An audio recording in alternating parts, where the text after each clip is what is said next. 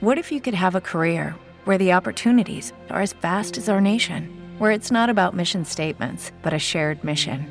At U.S. Customs and Border Protection, we go beyond to protect more than borders from ship to shore, air to ground, cities to local communities. CBP agents and officers are keeping people safe. Join U.S. Customs and Border Protection and go beyond for something far greater than yourself. Learn more at cbp.gov/careers.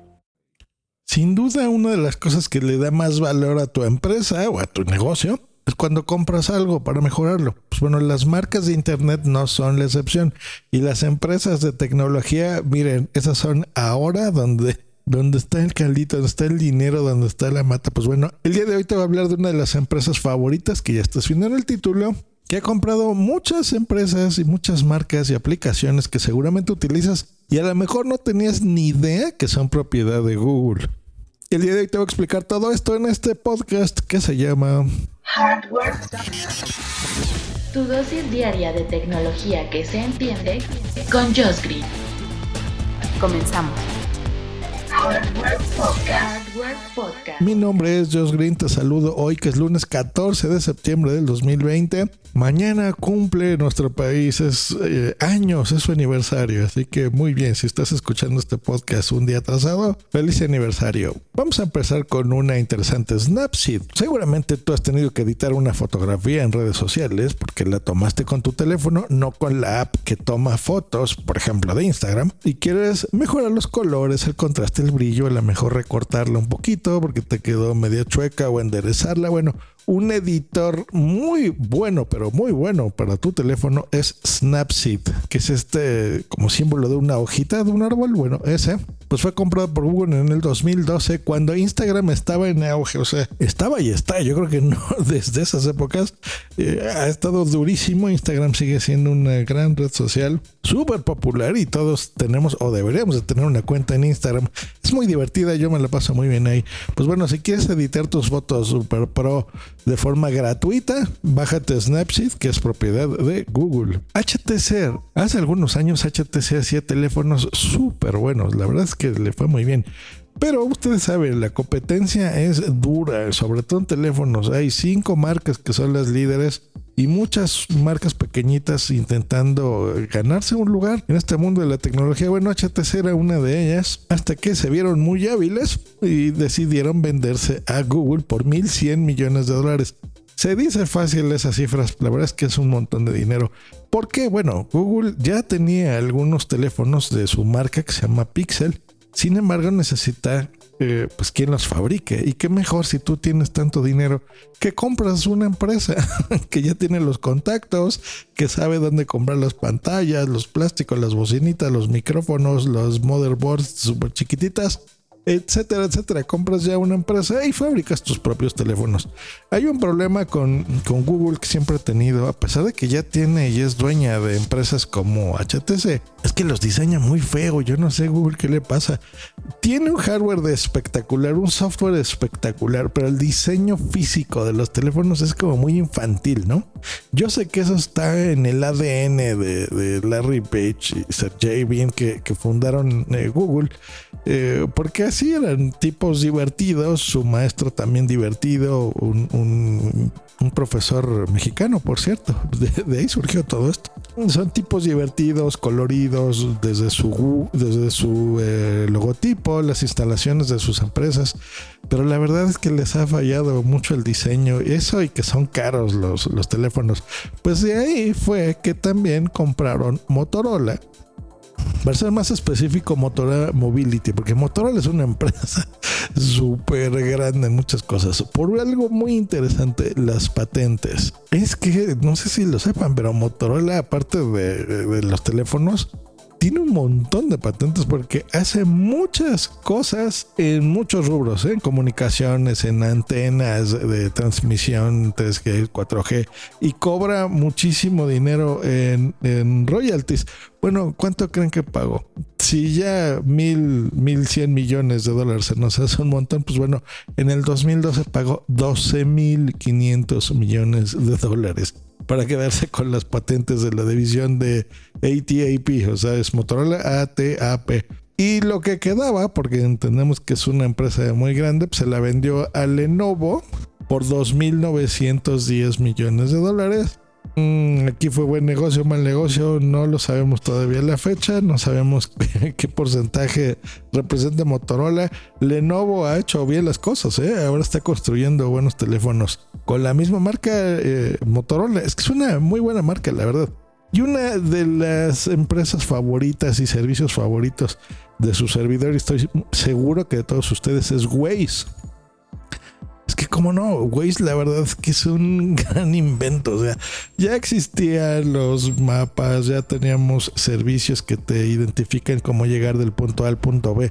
Pero sin embargo, Waze realmente ha hecho mm, algo muy interesante, ¿no? Este algoritmo inteligente en el que todo mundo, la idea es que la gente instale este servicio y sepas a dónde llegar del punto A al punto B más rápido y se actualice en tiempo real. Y si hay un accidente, hay un tráfico, hay un bache, por ejemplo, en la avenida, pues bueno, te informe en tiempo real con la colaboración de uno, el algoritmo y de los usuarios que también estén utilizando la plataforma. No por nada es el servicio preferido de todos los choferes, de la gente de Uber, de Cabify, porque la verdad es que es súper útil y aparte es divertido si lo usas tú como usuario de a pie, bueno, en este caso de auto, la verdad es que te la vas a pasar muy bien. Pues bueno, esta empresa de origen israelí fue comprada por 1.150 millones de dólares con la facilidad de que los empleados y directivos de la empresa se quedaran trabajando en Israel, o sea, esto es simplemente ahora eres Juanito Pérez, eh, dueño de Waze, y mañana, pues bueno, el dueño ya es Google. Tú tienes 1.150 millones de dólares en el banco y todos tus empleados y amigos siguen trabajando en el mismo lugar, en el mismo país, como si nada pasara.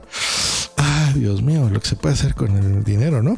Y vamos a cerrar con dos que estoy seguro que ustedes conocen, han utilizado o tienen en su bolsillo. YouTube Así es, nada más y nada menos. En el 2006, Google compra a YouTube, no sin antes haberse querido vender antes a Microsoft. Microsoft no se animó a pagar la ridícula cantidad de 1.300 millones de dólares que pedían los dueños de aquel entonces de YouTube y Google dijo, sí, yo sí le veo futuro a esto. Y lo compró.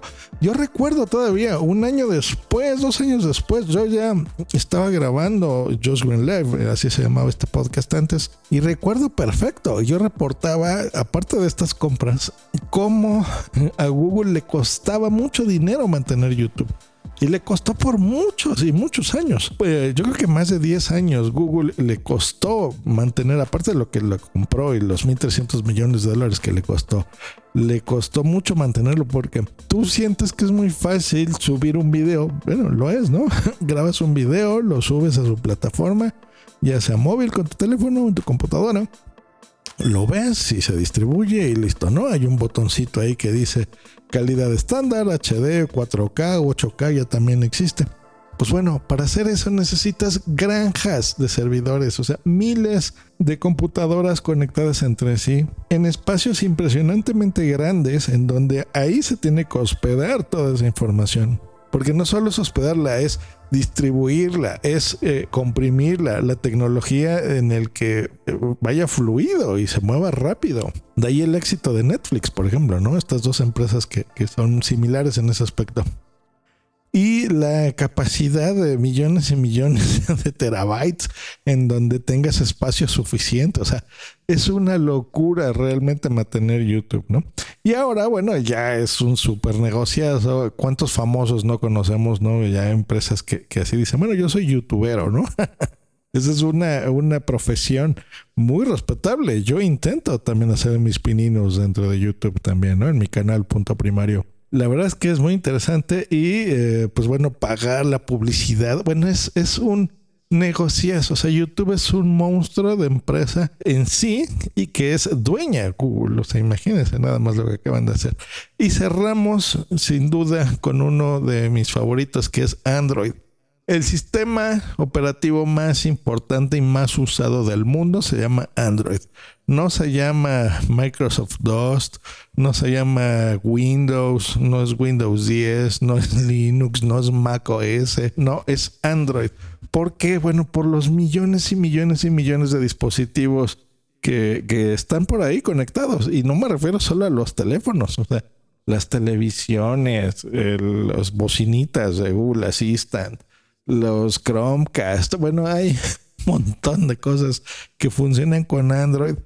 Hoy vamos en su versión 11 y esta empresa fundada por Andy Rubin y un pequeñísimo equipo en el 2005, pues bueno, hoy es propiedad de Android. No sin antes haber sido ofrecida a Samsung. Samsung rechazó la compra, así como Microsoft rechazó YouTube, pues bueno, también Samsung rechazó este gran sistema operativo Android. Parece marcianito, pero en realidad es un robot, es un Android del verde de colorcitos con antenitas, muy juguetón. Pues ahora lo utilizamos en nuestros teléfonos sobre todo y es un verdadero éxito. Pues ahí está. Así es como una empresa va creciendo y se va haciendo nombre lo hemos escuchado, esa expresión y es, realidad. Si quieres crecer, pues hay que invertir. Y invertir en empresas y en negocios y en marcas y en aplicaciones hace que te seas el monstruo que eres ahora, ¿no? No, todas son buenas ideas, hay que tener coco, porque es muy difícil. Imagínense una empresa como YouTube en sus inicios es difícil eh, proyectar y saber que va a ser un éxito o no. Puede que sea una gran inversión, puede que sea eh, una pésima idea. Es muy difícil saber, pero bueno, por eso es bueno rodearte de gente inteligente y a veces más inteligente que tú para los negocios. Y pues bueno, a Google le han funcionado estas marcas. Nos escuchamos la próxima aquí en Hardware Podcast. Hasta luego y bye. With the Lucky Land slots, you can get lucky just about anywhere. This is your captain speaking. Uh, we've got clear runway and the weather's fine, but we're just going to circle up here a while and uh, get lucky. No, no, nothing like that. It's just these cash prizes add up quick. So I suggest you sit back, keep your tray table upright, and start getting lucky. Play for free at LuckyLandSlots.com. Are you feeling lucky? No purchase necessary. Void where prohibited by law. 18 plus terms and conditions apply. See website for details.